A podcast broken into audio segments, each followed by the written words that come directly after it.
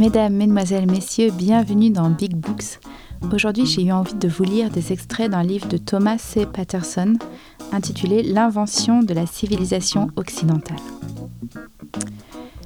Les intellectuels utilisent la civilisation et les concepts qui lui sont associés afin de formuler différentes versions d'une même histoire, organisées autour de l'idée selon laquelle hiérarchie et inégalité sont non seulement nécessaires mais aussi naturelles.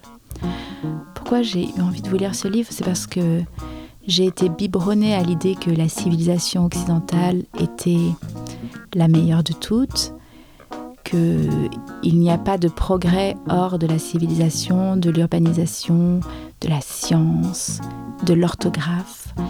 Et, voilà, ce, livre bouleverse un peu toutes ces questions en rappelant que c'est une construction, une construction sociale, une construction intellectuelle, et que actuellement nous sommes en train de détruire des peuples, des civilisations, les peuples autochtones notamment, mais d'autres partout dans le monde au nom du bien-être de notre civilisation à nous. Et ça, c'est quelque chose qui est inexcusable et pourtant on vit très bien avec cette idée.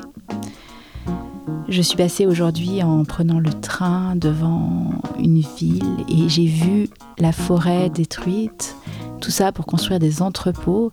Et je me suis dit que vraiment notre civilisation n'est pas supérieure, elle est bien inférieure à celle des peuples qui vivent en, autonomie et en autarcie et qui vivent en communion avec l'environnement et la nature.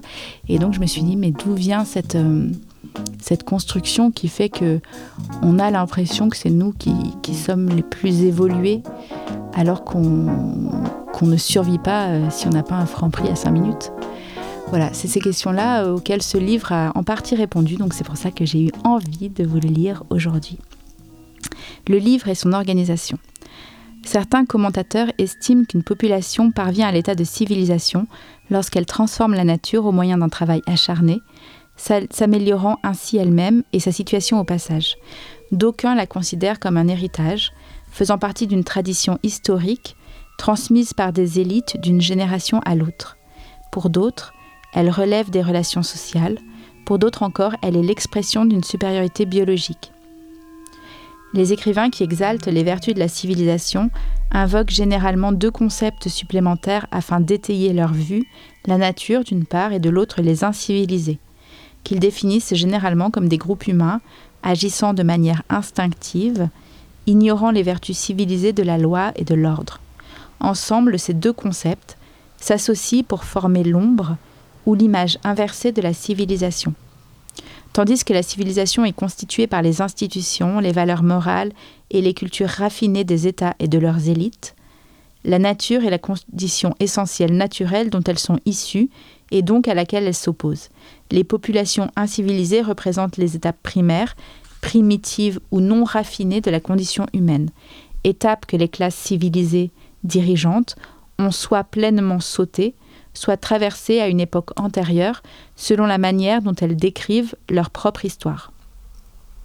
Dans les chapitres suivants, nous constaterons que les personnes civilisées sont obsédées par leurs proches et semblables incivilisés, qu'ils appellent sauvages, barbares ou encore les masses, qui ne sont pas assez polissés, manquent de raffinement et de sophistication, résident au-delà de leurs frontières et qui, en période de migration massive, se sont installés en masse parmi eux. Cette obsession pour les populations incivilisées est exacerbée dans les États où, comme dans les démocraties libérales modernes, une partie de la classe dirigeante provient elle-même des classes inférieures et des populations moins civilisées et moins cultivées, souvent composées d'étrangers et d'immigrés récents. La stratification sociale, c'est-à-dire les relations hiérarchiques à travers lesquelles s'expriment le mépris et la peur, entre autres sentiments de l'autre, constitue donc une caractéristique essentielle de la civilisation. Ces sentiments affectent aussi bien les dirigeants que leurs sujets, même s'ils ne les vivent pas de la même manière. Les classes dominantes qui se présentent comme la pierre angulaire de la civilisation estiment et affirment que leurs vues sont supérieures à celles de leurs sujets moins civilisés, ainsi qu'aux croyances et aux pratiques des communautés incivilisées sur lesquelles elles n'ont que peu ou pas de contrôle. Leur crainte découle en fin de compte de leur méfiance à l'égard des masses incivilisées. Elles craignent le jour où leurs sujets, refuseront de se conformer à leurs exigences, où ils résisteront à leurs menaces et à la coercition, et où leur légitimité sera contestée.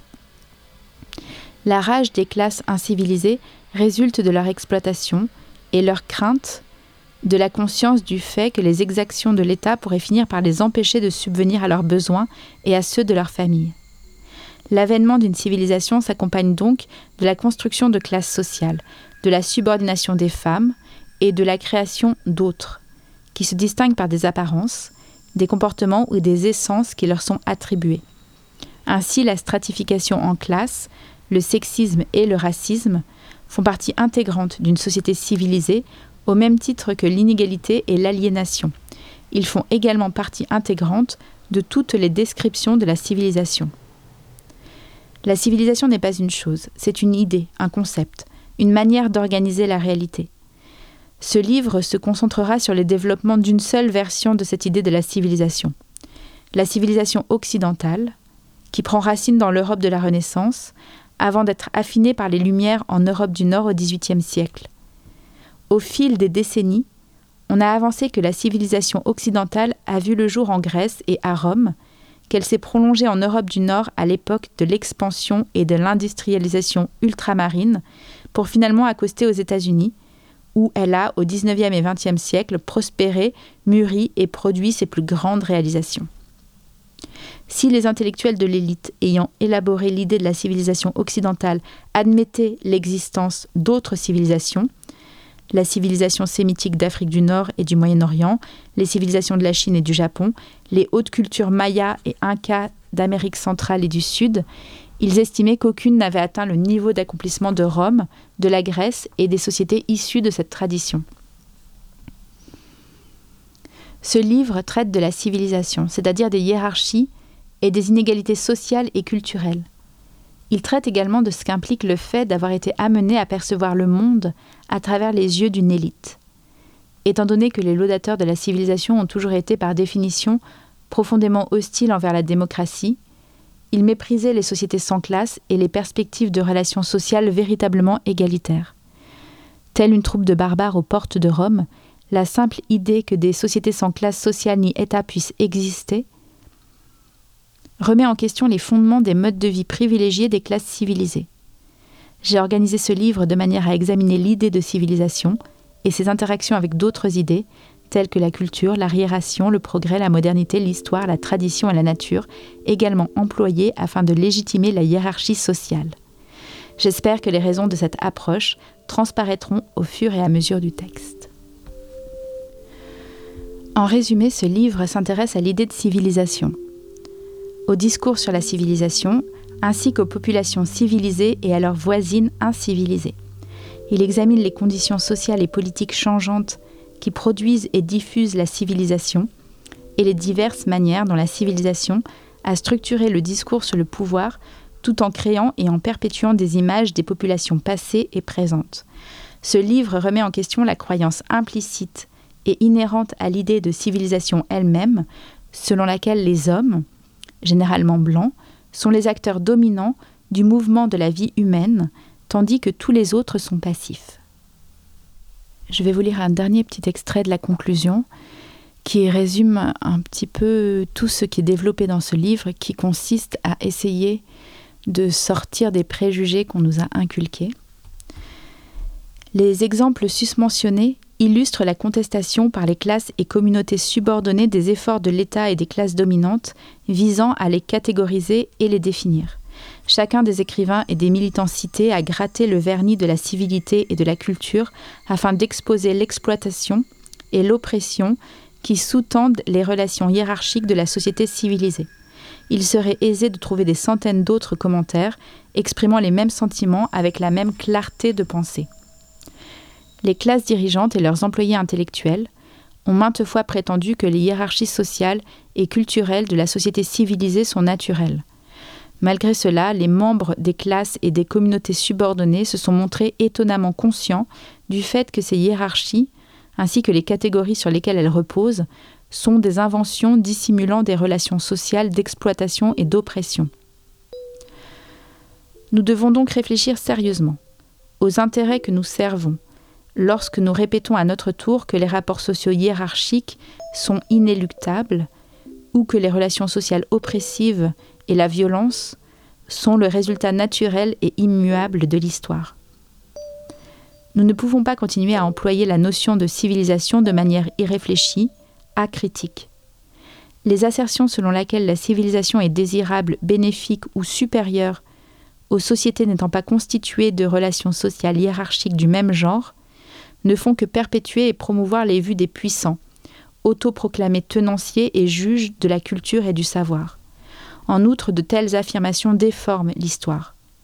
Elles minimisent les réalisations des communautés et des classes subordonnées. Elles leur dénient le rôle qui leur revient dans l'élaboration de leur propre histoire. Reconnaître l'existence de groupes subordonnés, reconnaître leurs contributions et les rôles historiques qu'ils ont joués et comprendre leurs perspectives dans tous les aspects de la vie, c'est finalement remettre en cause la validité des récits qui les ignorent ou leur refusent toute participation dans l'élaboration de leur propre existence. Merci de m'avoir écouté et à bientôt.